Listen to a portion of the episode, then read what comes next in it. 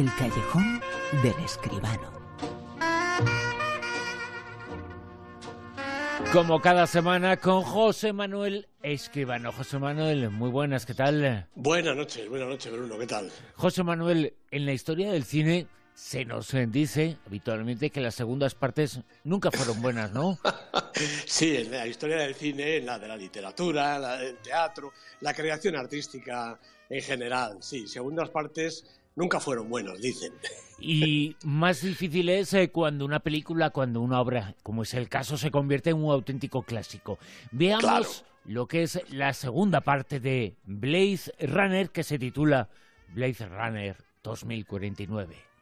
El mundo gira en torno a un muro que separa clases. Di que no existe ese muro y la guerra está garantizada.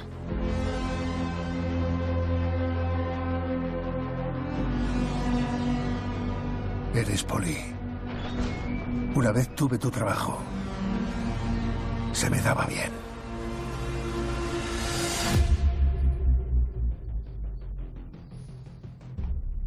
Lo sé. ¿Qué quieres? Hacerte unas preguntas. Blaze Runner 2049 dicen que el mundo está separado por clases. Eh, no será que 2049 es eh, porque el mundo siempre ha estado separado por clases y cada vez más, ¿no? Eh, pues aunque no levanten un muro, pero ese muro existe, ¿no? Pero, pero pues sí, no, hace falta ningún muro. En fin, bueno, este es el Blaze Runner 2049 que ha dirigido Denis Villeneuve, la producción es de Cynthia Sykes y de Broderick Johnson, el guion de Hampton Fancher y Michael Green y los protagonistas, las voces dobladas que acabamos de oír, Ryan Gosling, Harrison Ford y también Ana de Armas. Eh, bueno, pues es que se ve que no había más remedio que hacer esa segunda parte o continuación, ¿no? De Blade Runner, la película de Ridley Scott del año 82. Se ha tardado, como se ve, pues 35 años. Y hombre, no se ha encargado la realización a cualquiera. Eh, Denis Villeneuve, el director de Incendios, Prisioneros, Enemy y La Llegada, es posiblemente la mejor elección. Su capacidad para ahondar en la oscuridad, para saltar las incertidumbres y para acercarse a lo desconocido son suficientes credenciales para apropiarse y expandir ese universo mm, claustrofóbico, nocturno y encharcado de la obra maestra de Ridley Scott, que sigue viva en la, memoria, por eso el argumento de esta nueva se hilvana con facilidad. Eh, es que siguen los humanos compartiendo espacio con los replicantes, ahora son estos de una novísima generación y siguen todos empeñados en retirar, aún vale el eufemismo, a los modelos más caducos, molestos por su obsolescencia y por otras varias razones también. Ahí anda el protagonista, al que llamaremos K para abreviar, nuevo Blade Runner de altísima tecnología.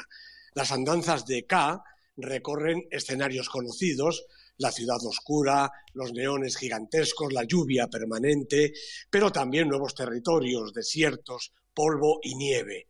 Eh, la factura de la película es, como no podía ser de otra forma, apabullante con cuatro o cinco momentos eh, culminantes, bellísimos. A mí me remitían al Kubrick de 2001 y, y, El Resplandor, y también con algunos prodigios técnicos todavía sorprendentes, que ya es difícil. Pero todo eso no conforma una obra perfecta. Eh, yo creo que el guion se permite demasiada complacencia y en otros momentos se vuelve farragoso y un tanto incomprensible cuando no inverosímil, por no hablar de una excesiva duración y de un final que provoca cierto rubor, la verdad.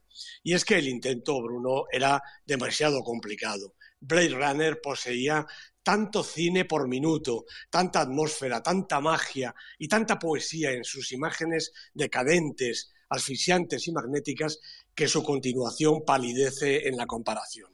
Aquí hay poco de todo eso. Desde luego es una interesante película de ciencia ficción que estaría mejor si fuera más ligera de metraje y personajes, aunque algunos sea una auténtica maravilla. Porque todo este artefacto eh, en conjunto, yo me quedo con dos conclusiones. Que efectivamente, segundas partes muchas veces son innecesarias y que ya me imaginaba que Ana de Armas no era de verdad. Blade Runner, la continuación de Blade Runner, Blade Runner 2, aunque se llama Blade Runner 2049, es olvidable, eso sí, para una película, la primera inolvidable. ¿eh? Efectivamente, de, Blade Runner eh, creo que nos acordamos de todos, una película. Eh, hay que recordar que Blade Runner en su momento quizá no fue muy entendida, tuvo hasta malas críticas, ¿no? Pero el pozo y el paso del tiempo han hecho de ella un clásico verdaderamente inolvidable. Este Blade Runner 2049, em, yo creo que sinceramente fatiga un poco, no es tan emocionante. Es una estupenda, como digo, película de ciencia ficción, película de fantasía, de anticipación, no tan anticipada realmente, ¿no? Pero no es, desde luego, de la altura de la categoría, por lo menos en mi opinión, del original. Eso sí, el original, el auténtico, el fantástico, el maravilloso, el mágico festival de Sitges ha comenzado ya. El Festival de Cine Fantástico por excelencia, José Manuel, eh, ya está una edición más en marcha, ¿no? Sí, una más y van 50 nada menos. Yo no sé si este Festival Internacional de Cinema Fantástico de Cataluña, que es su título eh, auténtico, el Festival de Sitges para todo el mundo, ¿verdad?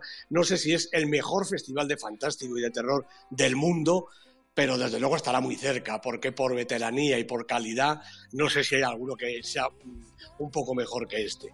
De esta edición 50, como digo, el leitmotiv es la figura de Drácula y a la vez se recuerda el 25 aniversario de la película de Francis Ford Coppola, otra de esas películas inolvidables. Lo ha inaugurado el, día 5, antes de ayer, a estas horas ya, eh, Guillermo del Toro, que es el padrino del festival. El festival durará hasta el día 15 y Guillermo del Toro ha traído como no podía ser menos, La forma del agua, la película que ha triunfado en Venecia este año. Y ya está transcurriendo una sección oficial con 34 títulos en competición y otra treintena larga más fuera de concurso. Se van a ver títulos, me parece que muy interesantes, como Musa, de Jaume Balagueró, La piel fría, de Xavier Gens, del que ya llega ya mismo de, Crucifixion. También vamos a ver a Nabel Creation de David F. Sanders, que también se va a estrenar muy prontito. A Ghost Story de David Lowry con Casey Affleck y Rooney Mara. Cannibal de Isesi Sagawa. Jupiter's Moon de Cornel Munduruko y El sacrificio de un ciervo sagrado, el nuevo bombazo de Yorgos Lántimos, un director siempre desconcertante y siempre personal.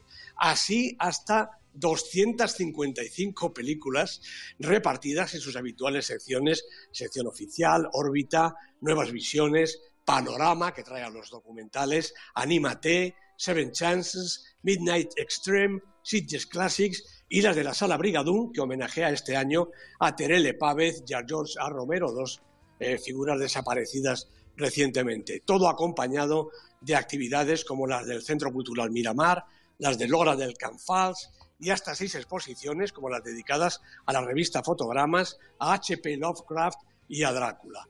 Eh, por Sitges van a pasar, y están pasando ya, figuras como Frank Langella, Robert Englund, es decir, Freddy Krueger, William Friedkin, Darío Argento y Susan Sarandon, que ha recibido el homenaje del festival. Sitges, como siempre, toda la ciudad volcada con el festival. Recordemos que el año pasado tuvo 200.000 espectadores, que se dice poco para, se dice pronto para un festival de esta categoría, y este año, con un día más en la sección oficial, seguro que más de esos 200.000. Un festival realmente extraordinario. Un festival de clásico como clásica es en nuestra lista, el Super 10. Un Super 10 eh, que nos cuenta todas las semanas eh, José Manuel Esquivano y que sitúa en esta ocasión en el puesto número 10 pues la misma que el año que la semana pasada, Sierra Nevada, la película de Christy Puyu, nueve semanitas en la lista, a ver si llega al Super 10. ¿En el 9? Bueno, ha bajado ya Kingsman, El Círculo de Oro, la película de Matthew Bond, con Taron Egerton, Colin Firth, dos semanitas, pero ha caído tres puestos. ¿En el 8? La Cordillera, primera semana en la lista, subiendo desde el 12 para la película de Santiago Mitre, con un, como siempre, descomunal Ricardo Darí. ¿En el 7? It, la película campeona de taquilla, la película de Andrés Muschietti, la película del payaso asesino, cuatro semanas en la lista, ha bajado dos puestos. ¿Seis? Sin embargo, ha subido colosal. Fíjate, después de 14 semanas todavía tiene fuerzas la película de Nacho Vigalondo para ir escalando puestecitos con eh, Anne Hathaway, con Jason Sudeikis, una película española pero de reparto internacional. Cinco.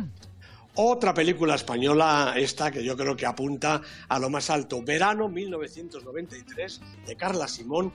Diez semanas en la lista, Bruno. Es Super 10. Candidata al Oscar, representante por España, la película elegida del cine español para ir a los Oscar. Puesto número 4.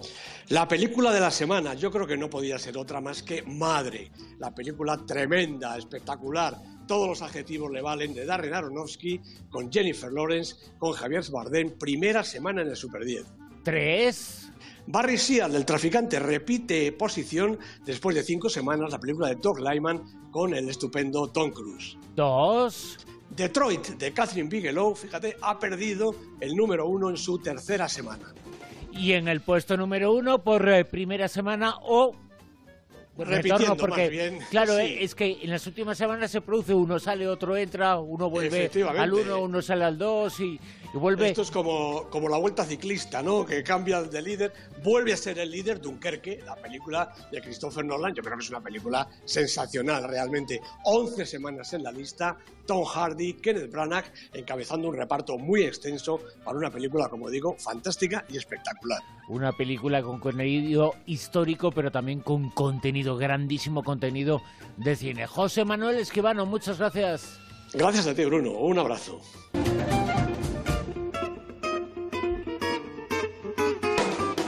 En Onda Cero, La Rosa de los Vientos.